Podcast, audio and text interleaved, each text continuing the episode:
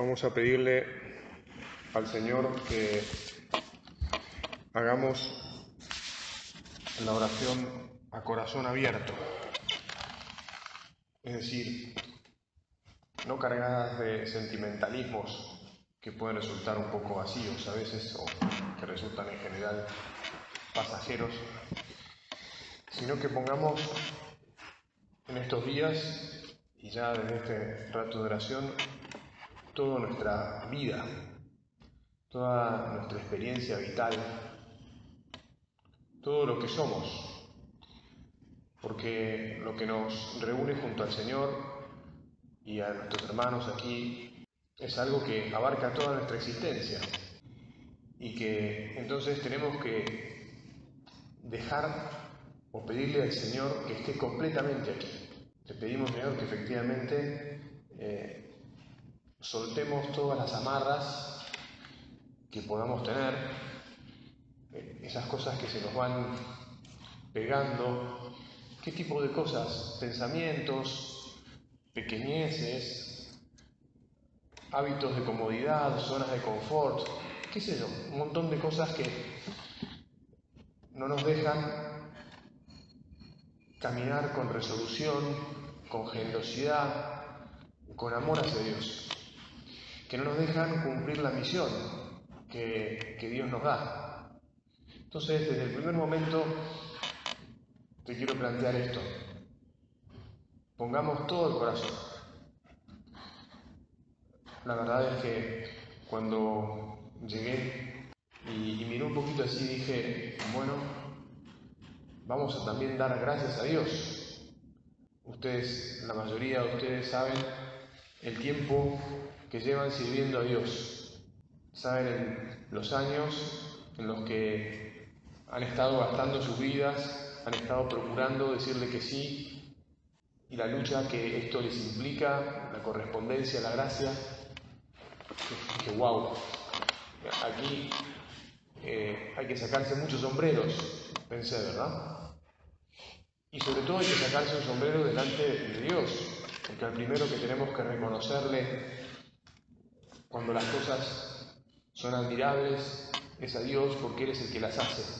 Nosotros tratamos de corresponder, tratamos de encolumnarnos, de ir detrás de Él, ¿verdad? Ya volveré sobre esto de,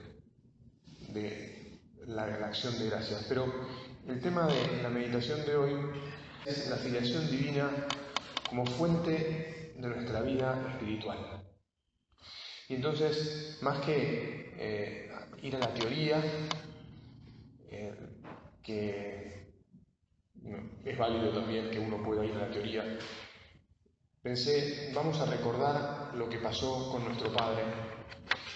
La filiación, el sentido de nuestra filiación divina, tal como lo procuramos vivir en el Opus Dei, no es un invento eh, digamos así, inteligente de nuestro Padre, ¿no? que se puso a elucubrar cómo puedo hacer para hacer un, armado espiritual este, en el que entonces eh, los, los, que vengan detrás mío, los que se sumen a esta locura de amor, eh, estén bien anclados.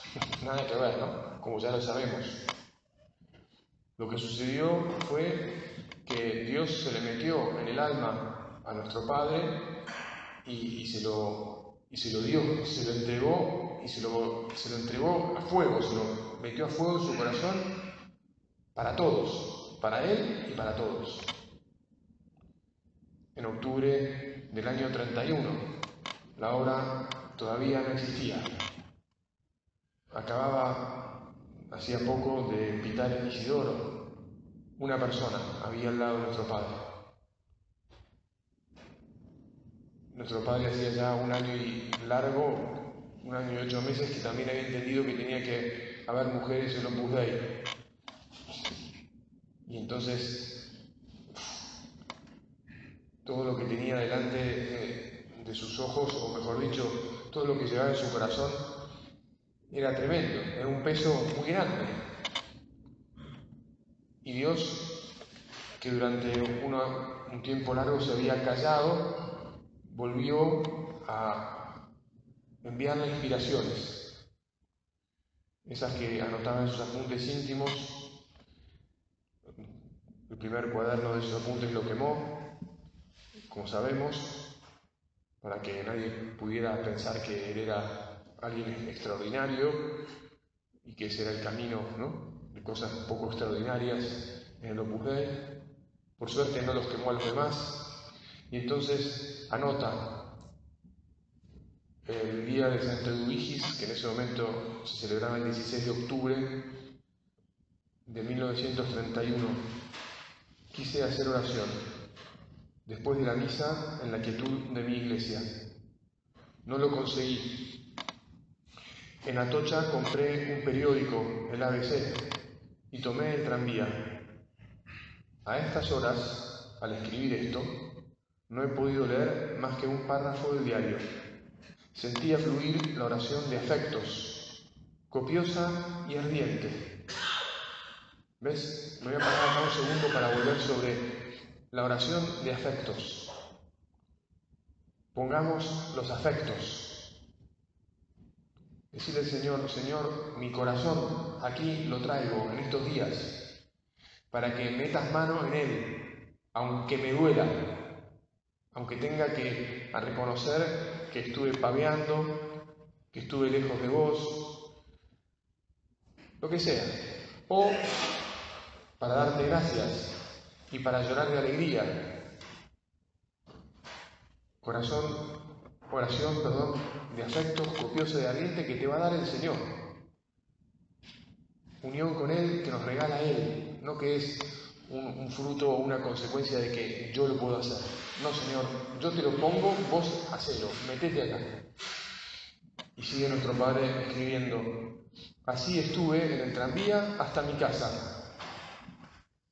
Esto que hago, esta nota, realmente es una continuación solo interrumpida para cambiar dos palabras con los míos, que no saben más que hablar de la cuestión religiosa, Saben que en el año 31 había un gran lío en España. O sea, por además de, de, la misión que nuestro Padre llevaba en el corazón, que Dios le había puesto, el caos que en España era notable. De hecho, cinco años más tarde una guerra civil tremenda. Y para besar, fíjate vos, ¿no? Para cambiar dos, unas palabras con los míos y para besar muchas veces a mi Virgen de los besos y a nuestro niño. Nuestro padre no es que era un, insisto, un sentimentaloide, ¿no? Pero no se recataba si tenía que manifestar su amor de Dios y tenía una imagen de la Virgen a la que besaba. Me acuerdo un amigo, un amigo que también es, hermano nuestro, que hace muchos años me dijo, mira, a mí no, no puedo dar un beso a una imagen. Bueno, está bien, tranquilo, ¿no? no que sea absolutamente necesario. Pero qué bueno cuando podemos manifestar nuestro afecto, también besando una imagen o un crucifijo, también es bueno. Si lo puedes hacer, no te recates. Tenemos que hacer que el corazón pueda fluir, en vez de tenerlo atado o, frenado, ¿viste? Como esos caballos diosos que uno está todo el santo día sufriendo el dolor del hombro porque del esfuerzo que tiene que hacer para frenarlo. No, no frenemos nuestro corazón. Al contrario, decide ahora a Jesús, Jesús, sí, quiero como vos ser hijo del Padre. Porque lo que, esa oración copiosa que tuvo nuestro Padre, ¿qué fue? Fue el, el sentir de que era hijo de Dios. Sentí la acción del Señor que hacía germinar en mi corazón y en mis labios, con la fuerza de algo imperiosamente necesario, esta invocación. Abba, Pater. Lo que sintió nuestro padre fue que le venía de dentro, Dios le puso en el corazón, Abba, papá. Pensarlo, imaginémoslo, de repente está por leer el diario y conecta de dentro de su corazón, Abba, Abba, papá. Yo soy un chiquito. Vos sos mi padre. Estaba yo en la calle, en un tranvía. Probablemente hice aquella oración en voz alta y anduve por las calles de Madrid, quizá una hora, quizá dos, no lo puedo decir. El tiempo se pasó sin sentirlo. Me debieron tomar por loco. Estuve contemplando, con luces que no eran mías, esa asombrosa verdad que quedó encendida como una brasa en mi alma para no apagarse nunca. Jesús, nosotros ahora también te pedimos que no se apague nunca la brasa del sentir, del sabernos. Fíjate que son palabras distintas, ¿eh? de saber, pero también de sentir, y en definitiva de vivir como hijos de nuestro Padre común, de nuestro Padre Dios. Porque este es el fundamento que vos, Señor, le dejaste a nuestro Padre, a nuestro Padre espiritual, a San José María. Y por lo tanto, también nosotros, como hijos suyos, nos apoyamos, nos fundamos en Él. Es un don. Como todo en la vida espiritual, todo en la vida espiritual es un don de Dios, en primer lugar y a la vez es una tarea nuestra. Porque todo don, todo regalo exige la apertura, ¿ves? Así, poner los brazos para arriba para recibir el don. Ustedes saben que me gusta el rugby, cuando uno va a buscar la pelota arriba tiene que, tiene que levantar los brazos, el gesto es fundamental, si no, no agarras nada. Nosotros sabemos que Dios en todo momento quiere regalarnos, se nos regala a Él, en todo momento tenemos que tener el gesto, la tarea, la apertura de nuestro corazón para que el regalo caiga. Caiga nosotros y se quede con nosotros, para que no rebote, para que no se vaya para cualquier lado. Gracias, Señor, por tu don, que en el momento en que empecé a vislumbrar, que me llamabas a la obra, también empecé a descubrir lo que era saberse hijo, sentirse hijo, vivir como hijo. Y el día que pitaste, ese don tocó tu alma y desde entonces, bueno, desde entonces Dios lo ha seguido dando. Y vos y yo, cada uno sabrá cómo ha seguido respondiendo o no. Algunos días o meses o años, tal vez más, otros tal vez nos hemos despistado. Perdón Jesús, perdón Señor. Perdón, perdón, Padre mío,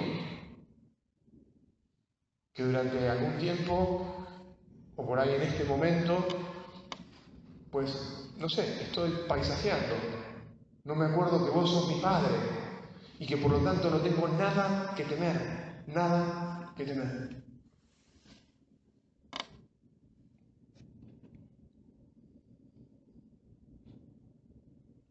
Eso se quedó tan grabado en, la vida de nuestro Padre, le pedimos al Señor que se grabe en nuestra vida, que a lo largo de toda la vida nos lo repitió y decía en una, en, una, en una oportunidad, en una carta, os podría decir hasta cuándo, hasta el momento, hasta dónde fue aquella primera oración de Hijo de Dios.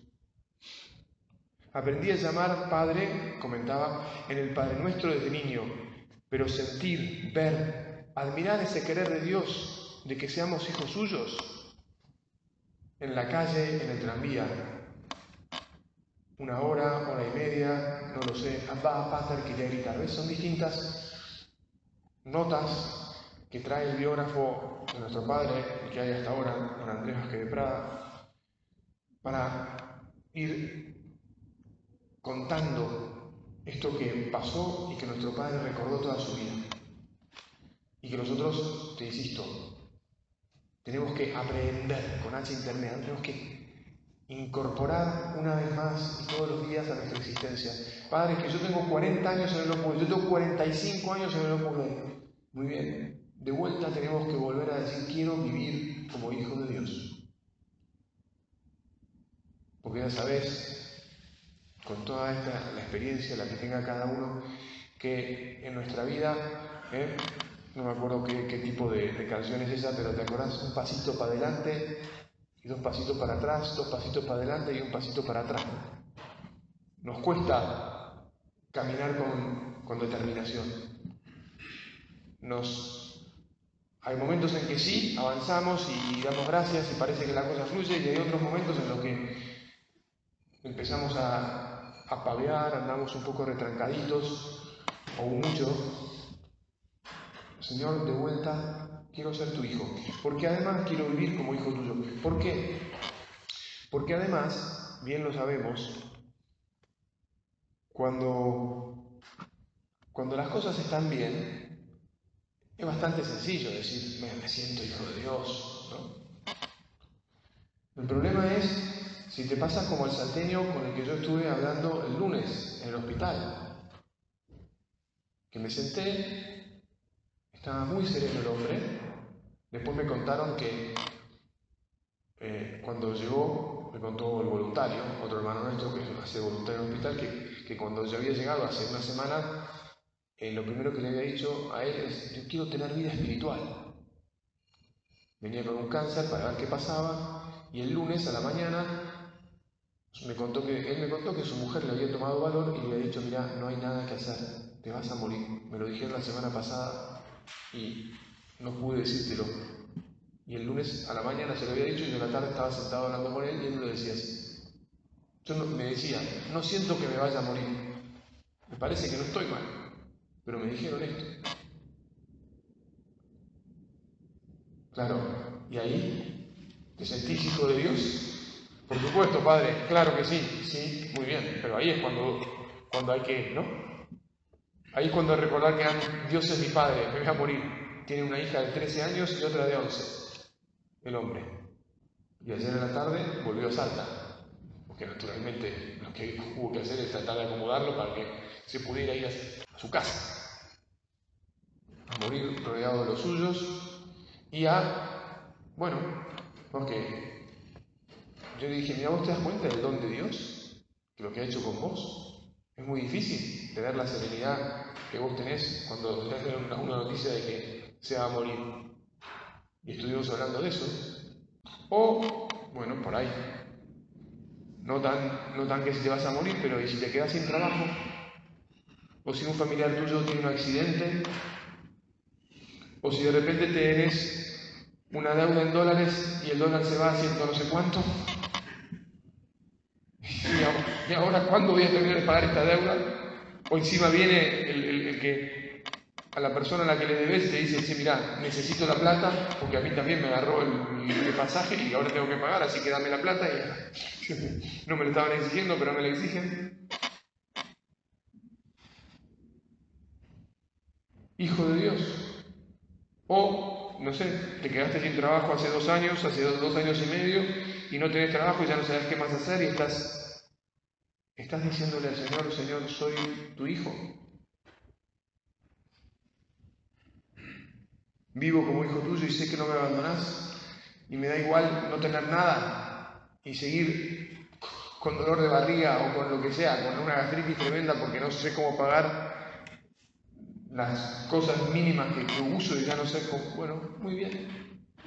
A ver, la vida de San José María y la vida de nuestros hermanos para hacer el Opus Dei y hacer el Opus Dei siempre va a suponer estar jugado a full. Y entonces por eso necesitamos este fundamento. Si no, si no le pedimos al Señor que sea real este sabernos, este vivir como hijos suyos, este decir, confío en vos, pase lo que pase, aunque se me queme todo, porque estoy en tus manos, porque confío en vos. Si no, y si no, bueno, vamos a estar como un, perdón la expresión, se me viene ahora, pero es muy gráfica, ya la sabes, como un ternero guacho, ¿viste? Lo que es un ternero guacho que está por ahí. Perdido, perdido. Señor, yo no estoy perdido, yo me dejo abrazar por vos. No es un mero sentimentalismo, es una conciencia honda, es un vivir profundo para la eternidad, y a la vez sin irme de esta tierra, con los pies bien puestos en la tierra.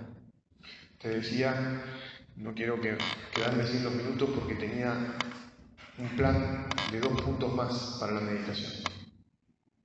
Uno ya lo introduje antes cuando te dije, vamos a dar gracias, porque aquí hay muchos años de entrega. Vamos a estar contentos porque el Señor nos ha sostenido en nuestra respuesta, en nuestro empeño, en nuestra fidelidad desde hace mucho tiempo. Vamos a estar alegres, felices, mirando a los demás con generosidad, con alegría, con, la alegría profunda de sabernos hermanos, aunque tal vez de muchos no, no, seamos amigos, pero nos conocemos hace mucho tiempo y al mismo tiempo querríamos poder ser amigos de todos en la medida que eso se puede, que tampoco se puede en la vida tanto, pero no importa, tener afectos de unión, de una familia, todo lo que se pueda. Saber que hemos transpirado, que hemos trabajado, que hemos tenido que pedir perdón otras veces, pero que volvemos a renovar nuestros deseos. Todo esto lo ponemos también como hijos a los pies de nuestro Señor. Y la última, pero me parece a mí muy importante idea que te quería transmitir es, mirá, también tenemos que ser realistas. Y este mundo en el que vivimos está probado. A nuestro padre, la situación que tuvo para sacar el Dei y a todos nuestros hermanos antes de nosotros fue tremenda. Tanto que nuestro padre decía que no, no iba a haber situación más difícil. Y yo creo que es verdad, porque abrir un camino como, lo abrió nuestro padre, digamos así, por el medio del Amazonas, ya que está de, moda el Amazonas en este momento, sin nada, con, una, con una o con un cuchillito de plástico, abrir un, camino en el Amazonas, este, la verdad que... Pero eso no quiere decir, de todas maneras, que para vos y para mí, seguir haciendo el Opus Dei hoy en este mundo tal como está, en crisis total, no signifique una tarea semejante. Por eso es que la santidad a la que estamos llamados es del mismo calibre. Es santidad. O sea, es entrega a Dios y confianza total en Él. Como hijos, esto que somos. Pero también con toda la inteligencia del caso. Déjame que te lo diga así, toda la inteligencia del caso.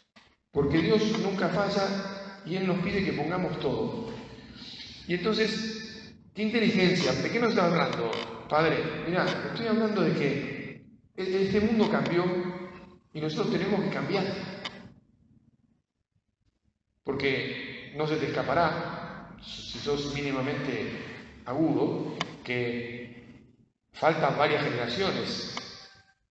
La mayoría de los aquí presentes tienen muchos años en el Opus Dos se presentaron que habían pedido la misión eh, en el último año, en menos de dos años, pero entre medio hay bastante gap. Y esto también nos damos cuenta que de todas maneras todos tenemos una edad bastante avanzada. Es verdad, uno puede decir, mira, no es la representación total, etcétera, lo que quiera de, lo que, de las personas que forman parte de esta familia, ok. Pero lo sabemos, es más, lo sabés porque vos sabés cómo sufrís y cómo rezás para que tus hijos no se, no se desbanden, no se desvíen, no se alejen de Dios.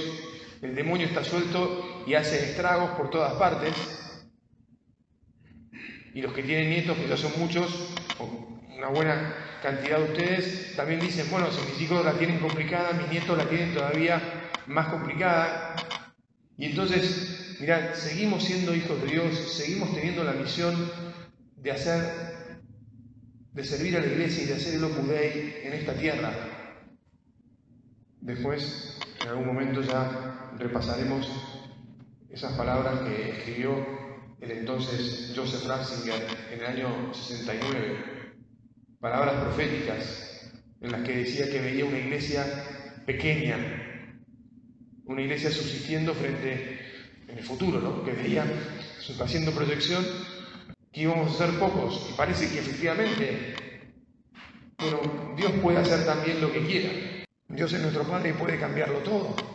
Pero refiriéndome a efectivamente lo que nosotros tenemos delante de nuestros ojos, tenemos que inflar el corazón de aire, de fuerza divina, de amor, y decir, bueno, muy bien, vamos a empezar de nuevo. Vamos a poner de vuelta toda nuestra cabeza y nuestro corazón. Vamos a trabajar juntos. Vamos a sacudirnos la modorra que se puede haber metido en nuestra vida. Vamos a imaginar qué cosas tenemos que hacer, qué contraataque vamos a armar. Le vamos a jugar al contragolpe al demonio y a sus secuaces. Pero no nos vamos a quedar adormilados viendo cómo todos está en crisis, padre, parece apocalíptico, no nos venga con mala onda. Mira, no, no, no tengo ninguna gana de, ser apocalíptico y mala onda. Vivimos en el mundo en que vivimos y lo conocemos. Si no reaccionamos, nuestro Señor nos va a decir, ustedes están, flaco, dormidos. Simón, ¿duermes? ¿Te acordás? Jesús orando en el huerto. Y encontrarse a Pedro, a Santiago y a Juan dormidos? Bueno, es tiempo de terminar nuestra oración. No queremos dormir. Jesús, no queremos dormir. Queremos confiar en tu Padre, que es nuestro Padre. Queremos confiar en vos. Queremos salir encendidos una vez más y siempre. Como todos los días procuramos salir encendidos de nuestros encuentros con vos, cada vez que te dedicamos unos minutos, cada vez que procuramos vivir en tu presencia, que tratamos que sea continua, ayúdanos a servirte, a servir a la iglesia, al Papa, a las almas, ayúdanos a vivir nuestra misión en la tierra. Te doy gracias, Dios mío, por los buenos propósitos, afectos e inspiraciones que me has comunicado en esta meditación. Te pido ayuda para ponerlos por obra. Madre mía Inmaculada, San José mi Padre y Señor, Ángel de mi guarda, intercedan por mí.